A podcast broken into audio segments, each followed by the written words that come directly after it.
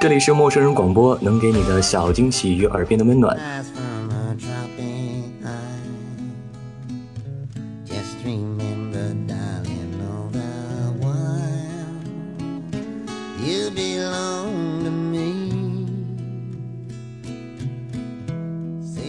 我之前在产科的时候，就是有一位病人，嗯，他就是一进来就肚子痛嘛，然后他也没有任何就说小孩子心啊，就是心率什么的都是还很好的，然后他的骨盆也是比较适合自己生的，也没有其他的情况，他就是因为肚子痛就一直说要跟产科医生我要剖我要剖，但是呃产科医生还是坚持让他自己生。呃，虽然他痛得非常痛苦，但最后他还是自己能够生下来了。就很多人就是可能觉得自己吃不了那个工作的那个时候那种痛，觉得自己不行，但实际上大部分人就过了之后，感觉还是蛮 OK 的。那个我我之前听过运动方面的，就说男士和女士之间的差别，其实是你像做一些，比如说现在平板支撑。哦，那个好难，我只能做一分钟。但是，但你要知道，就是平板支撑做起来以后，女生要比男生做的时间久，因为女生的肌肉耐力反而比男生的强。我我怎么觉得应该是女生没有男生重，所以撑起来没那么辛苦。没有，你看从小我男生做的是俯卧撑，然后女生做的是仰卧起坐。其实，男生如果要做仰卧起坐的话，真的不见得能做过女生，因为女生肌肉耐力会强一点。真的吗？对，所以呃，这是上帝在造人过程，我是这么理解的，就是这是上帝在造人过程中的一个巧妙的点。每一个女生都有一个做母亲的这样的一个先决条件，就是在整个孕育生命的过程中会承受很多的痛苦，然后在养小孩的过程中也会有很多的坚韧的东西在里边。我觉得这一位应该是女性和母亲的伟大之处，这也是 上帝。你说的太好了，我给你点三十二个赞。开始点。女生肯定在生完小孩以后都在考虑自己能不能这个穿比基尼啊，或者自己的身材会不会受影响啊？其实呃就要考虑到了运动健身的问题了。其实我知道，因为立夏每天都在。朋友圈里边晒自己到底今天做了多长时间的瑜伽，跑了多少路。立夏应该有很多的关于产后的运动运运动，或者说有些，因为大家运动过程中肯定会有些损伤之类的。对，讨论一下这个问题。因为小鸟肯定在这个这个临床过程中，其实也遇到过这样一些一些情况吧。欧若肯定也会比较有经验，因为我觉得欧若真的是什么都懂。哈哈哈，哦，没有任何经验，Thank you。所以欧若一直都是瘦子嘛，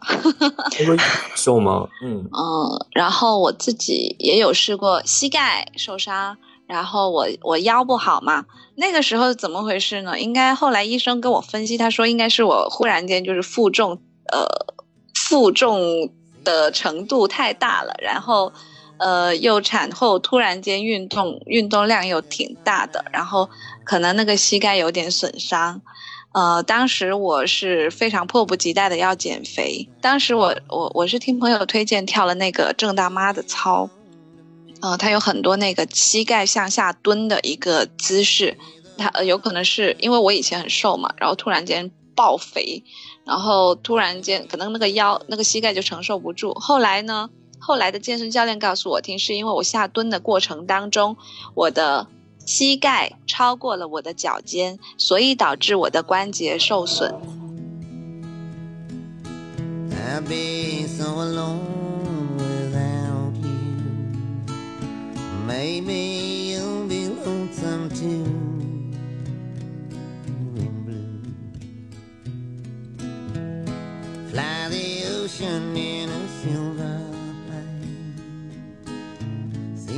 中国这方面的就是储存的那个条件很足吗？呃，据我所知，因为我自己也在做这块东西，我自己也在做血库和那个细胞库的东西，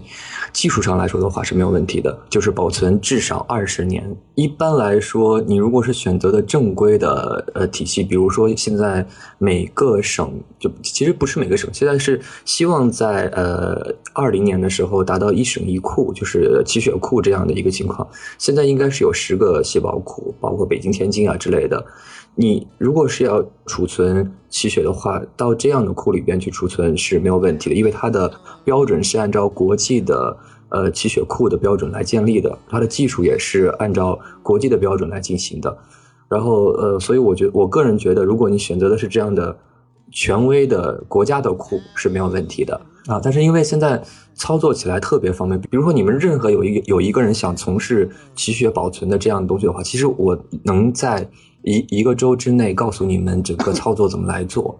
然后，所以呢，就导致了现在很多的公司打着红会啊，打着一些血库的名义，然后呢，就去医院去收这个血，因为他在建库的过程中需要一个样本量的堆积，他要到了一定的样本量的时候，他才能去正式的去去盈利啊，或者怎么样的。所以我的建议是，不建议大家呃，就说储存的时候去找公司或者怎么样，还是希望大家找比较正规的这样的国家的库。然后技术上的话，国家的苦我我自己了解是没有问题的。可是我之前就是呃，当时那个是焦点访谈吗？还是什么节目？他有谈到这个话题，就是说当时我们就住住院的时候，医生有跟我们谈起这个储存那个脐带血的问题，然后呃是说可以。他他当时打的名号是什么来着？我其实已经忘了。就是说，可有一些疾病，它是可以通过这个脐带血，呃，提取它的一些成分来治疗的。但是后来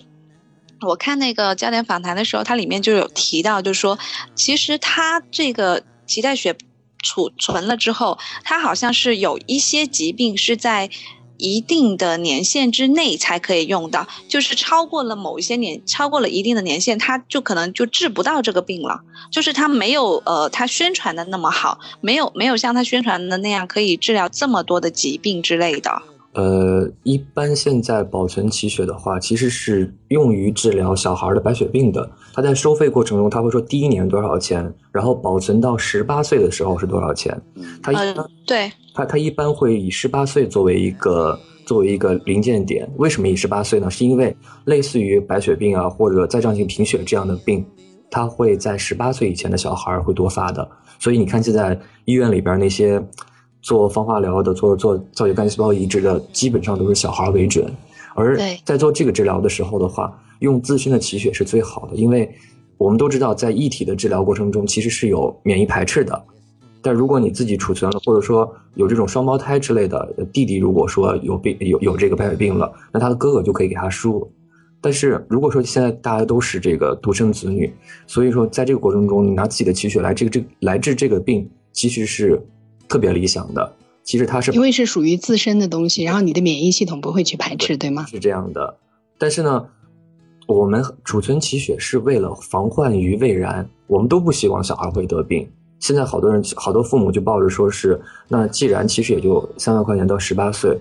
就是为了防患于未然，大家都其实并不希望能用着。就说，如果是我来做宣传的话，它不但可以治自己的病，因为小孩的就是是低免疫原性的，就相当于说，比如说，呃，这个小孩的父亲或者他的他的爷爷，如果说以后得了什么样的恶性肿瘤的时候，他到时候需要就是亲属的血来做治疗的时候，到时候这个小孩如果十八岁还没有用用着的话，血库会给你打电话说你要不要继续保存，如果不要的话，他就会把这个放到了这个公共库里边去了。如果呃你如果需要继续保存的话，你自己的亲属也可能能用得着，但是呢，其实是没有必要的。所谓的脐血储存，最主要的还是为了防患十八岁以前的小孩自身的白血病，其他的其实意义并不是特别的大。就相当于我们现在都有一个中华血库自己用，另外一方面可以放到整个的公共库里边。如果说有的小孩他们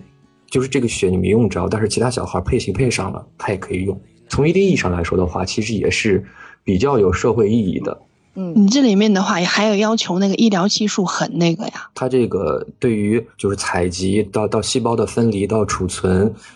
到这个整个的环境是有一整套的国际的标准的。如果说你没有这个国际的标准，药监局和那个卫生部是不会批的。而且即使国家的这个。呃，CFDA 已经批了，但是呢，它没有通过国际的这个认证的话，你也没有办法进入国际的这个公共的学库和这个呃骨髓库里边去。就像现在好多小公司，他自己建了一个小的脐血库，但是他只是自己用，没有办法去真正的进入这个整个大的一个库里边。还就是那句话，如果要存，其实是有意义的，但是呢，一定要找就是国家批准的这几个库。啊，那就是说，呃，如果新生儿的父母就面临这个问题的时候，一定要一定要弄清楚那个医院是不是有储存的那一个血库的资质。对对对，因为现在是几乎是每个省或者每个区都会有，最起码呃广东肯定也有广东的库，然后呃，对，山东也有山东的呃血血库，一定要找这样的血库。嗯，那我还有一个问题，就比如说，嗯、它储存上面是基本上没有什么问题，但如果说真正如果用到这个脐带血的话，包括它储存呢，如果说是在一个低温条件下，那它做在再再次进行复温进行治疗方面的话，它能够完全保证它的一个效果吗？就说细胞冻存和复苏的活性，现在应该是达到百分之九百分之九十以上的。而且为什么说要拿这些细胞可以做治疗呢？其实是因为这些细胞在体外还有扩增的能力。所以现在像我们其实在做的东西就是，呃，怎么来实现把这样的细胞分出来冻了，冻了以后再复苏，复苏了以后再扩增，扩增到足够于治疗的细胞量，然后再进行回输。因为这项技术从上个世纪八十年代开始步入正轨之后，一直在，你想这已经过了相当于四十多年的时间了，所以呃。不好意思，不是四十多年，是三十多年的时间了。它算是整个干细胞研究领域里边和应用领域里边比较成熟的，所以这个技术上的东西是没有问题的。但是我必须要说一点的是，有可能以后用的血不是自己的血，有可能是整个库里的血。嗯，我这个也反正就是说还是可以配型配上的那种，是吗？其实我们的一些免疫力的东西是在后天形成的，就在出生以后，慢慢慢慢慢慢接触了外界的环境以后，逐渐成熟的。像我们的肠哦，你说的是特异性免疫是吧？就是对，就就就是这个东西，就是我们自体的这个免疫的东西，包括我们的肠胃、肠道都是一样的。我们在出生的时候，其实我们的肠道并不是完整的，然后就是功能并不并不是完善的。嗯，在嗯后期，我们出我们出生之后开始接触食物了，或者接触母乳食物啊之类的东西之后，才逐渐逐渐逐渐形成了一个自身的一个这样的一个消化系统。然后，其实免疫系统也是这样的，是先天一部分，后天一部分。小孩在出生的时候，这个脐血里边的细胞，它的免疫原性是特别低的。比如说，我们现在的血输给了对方，对方的那个免疫排排斥反应。就会特别的严重。那其实如果说呃收集脐血的这个小孩，他家里面有相关的遗传病的话，那这个脐血就是会有问题喽。会有，所以呃，现在我我们在做血库的时候，有会有一系列的基因型的确定，就是我们现在经常说的叫深度测序。而这个深度测序的话，是可以把整个呃这个人里边，就是这个人的基因里边所有缺失的部分或者突变的部分，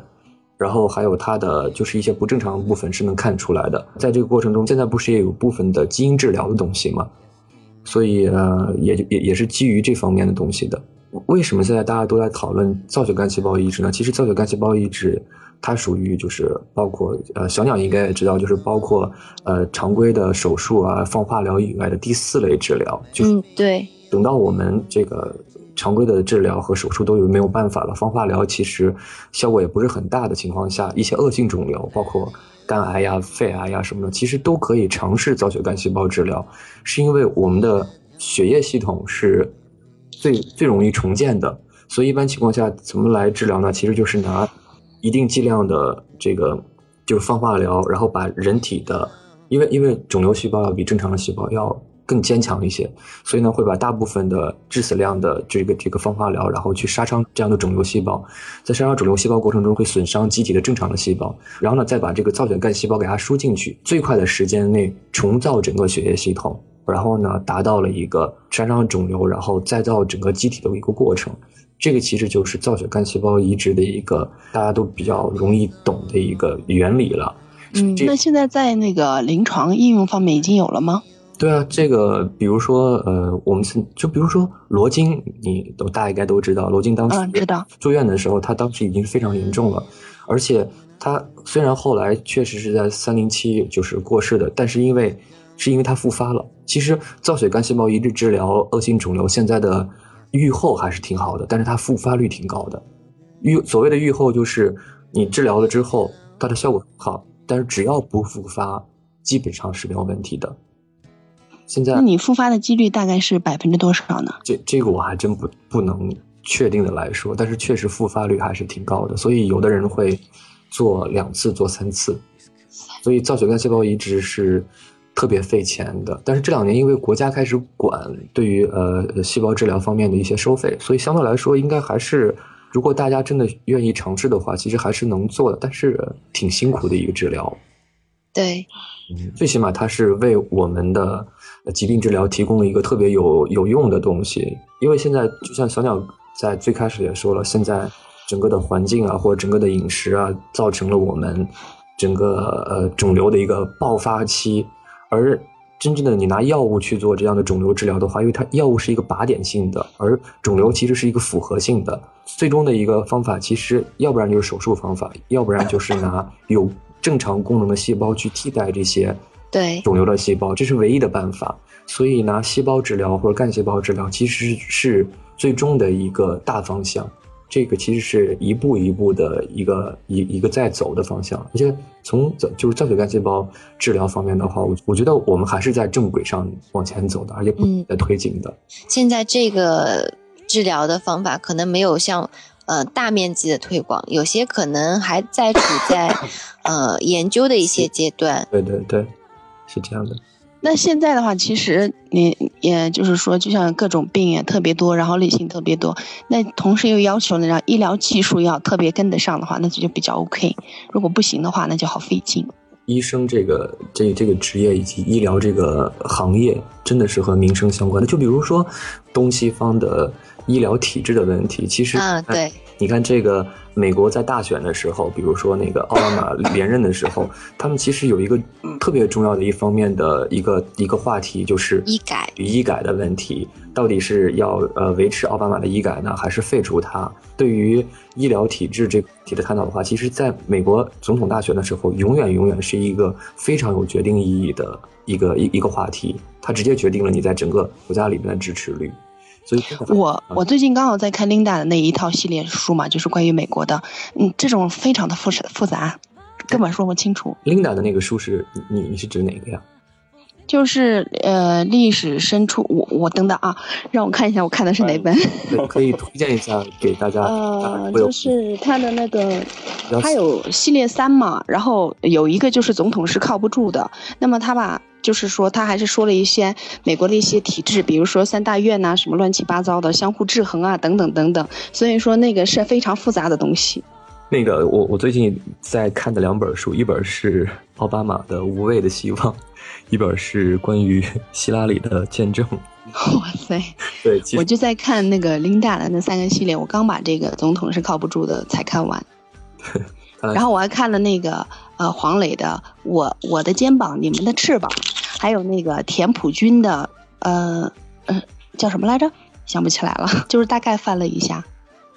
一般来说我看书也很快，但是好像嗯，有些书是需要去读的，但有些书的话，其实不需要花太多时间。就是要看你自身的就是爱好在哪吧。比如说像那个史蒂文霍金的那本书啊，这这本书真的可以看一辈子。是的，但是就是因为我们不是学那个物理学专业的，如果是学那个专业的的话，他们就会觉得非常的简单，你知道吧？也很快就跟你说通了。但是你自己去看的时候，啊、好难哦。所以说没有专业的这个积淀，看有些书实在是没有办法，确实是这样的也，要量力而为吧。但是可以看《鬼吹灯》啊！我看《鬼吹灯》只需要两个小时就可以看一本啊。我我我没有看《鬼吹灯》啊，我一般就是我上大学的时候，我把所有的那那种片子全部看完了，我觉得已经没有新意了。我我之前看过几个比较鲜明的事例吧，就说呃，一方面就是我们现在可能不会特别关注的，就是国内的关于呃 HIV 阳性的病人的拒诊的问题，这两年特别的严重，因为艾滋病的发生率就是有一个突发突突发式的这这样的一个发生，而且现在国内对于这样的病人，他们的这个隐私的保护并不是特别的好。嗯，哎，你让我想到了那个达拉斯那个俱乐部，是不是啊？对对对，他就那个谁演的？呃就是马修麦康纳。呃，而国内的这个拒诊特别严重，比如说，呃，我之前看过一个病例，就是有有一个呃这样阳性的病人，然后他在开车的时候出了这个车祸，然后他的小腿骨折，骨折了以后就送到了呃河北省一个市级的医院，然后去了以后，其实这医院是三甲，去了以后他就非常呃主动的就说，其实我是阳性的，就是他他也是出于对于医生的保护，然后呢，当时院方就直接就说我们没有办法来做这方面的手术，就辗转了好几个医院都被拒诊，一直到第十天的时候，他的整个小腿就基本上都要都已经坏死了那种感觉了。后来他没有办法，才联系到了北京的佑安医院，然后让佑安医院又帮忙联系了相应的医院，最终才把这个手术做了。但这个过程中，这个病人简直就是对于整个的人生有了特别大的绝望的感觉。但是这种情况在美国是挺少发生的。而且就要，而且的话，就是他们有些人会愿意关注这方面。那这就是在中国，我我我也不知道，所以说我也不清楚。但是我知道，所有的东西都是需要那个斗争换回来的。有有一方面的问题，就是差别挺大的，就是国内其实是，比如说你要住院，你得先去交押金，然后呃，然后再治疗，最后再结算。国外其实是你先去买医保，然后呢有病了就先治，治完了以后，你的账单是一张一张一张一张的寄来的。对。然后呢，其实还有一个特别有意思的就是。有有那种低保的，就是收入特别低的，比如你做了一个什么什么肿瘤切除手术，你完了以后就给这个 declare 说啊我没钱，然后人家就会把你给你免单。但这种情况对，所以说这个时候就牵扯到你刚刚说的那个医改的那一块。对对对。呃，因为就是美国是这样子，如果你真的有病，你进去了，他们不会拒绝救你的。对，是这样的。所以说，这还是说本身体制的问题，还有所谓的这个人文化吧。对，这是体制和人权的一个体现。这个可能就是大家最明显的一个体现，就是对于国内外的差别吧。嗯，怎么说呢？就是他肯定也曾经走过了一些弯路。我觉得从就像说是咱们的社会，从奴隶制社会到封建社会，再到什么什么社会，它总会有一个就是阶段的，不可能说啊，我看到你的国家经过了这个阶段，我觉得这个是不好的，我们可以跳过这个阶段。不会的，任何东西都是那种无数的偶然产生了必然。嗯，是这样的。嗯，所以其实我觉得这个话题确实还是挺难聊的，因为我们都没有在美国生活过、享受过美国医疗体制的这样的经历啊。的确，嗯，而且因为话题确实太大了，因为这一块的话，你说，嗯，本身并没有说牵扯的方面也比较多。对对对，因为对对对对，美国总统都在讨论这个问题，他们自己的这个方法，他们自己的理念都都不是很统一的。所以我们因为它牵扯到什么呃各种的预算的支出啊等等等等，因为它衡量的东西太多了，所以说并不是说是一个简简单单的，而且就像奥巴马提出的话，它需要国会啦什么乱七八糟就是复审啦等等等等，超级复杂。它而且还涉及到很多人方面的很多方面的一个利益的一个问题。对，牵扯到的问题，虽然说，呃，我看到那本书里面说，他虽然说是那个党，但是他本身并没有太多的党性啊，等等等等。但是我相信这本书其实出版已经很久了，那么到现在为止的话，社会在变，所以具体到底是里面的那种因素又是多少，其实嗯没法去衡量。就是说，最起码就是站在不了解那一块的话，是没有就是话语权的。呃，我们今天的话题聊的也差不多了，然后俊妈也是多次的尝试把我们从八卦的路上拉回来。对对对，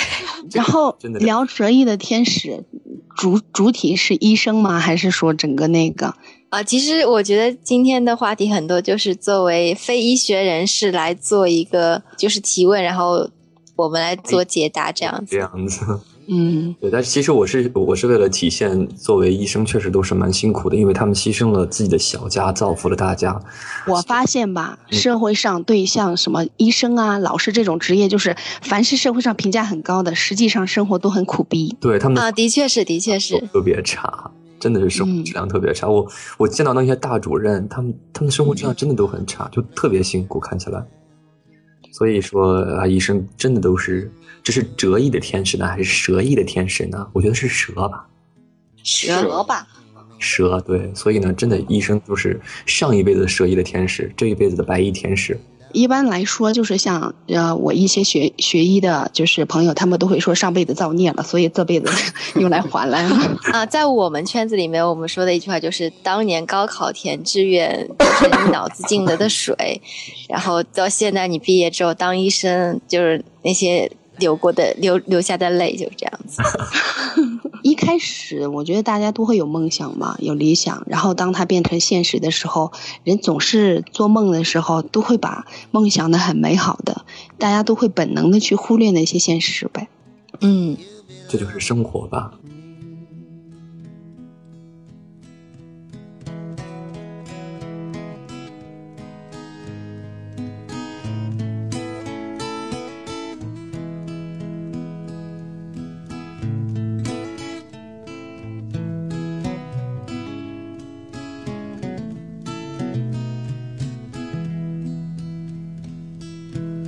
I'd be so alone without you. Maybe you'll be lonesome too.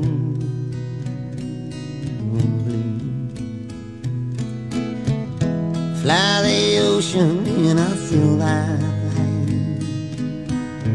See the jungle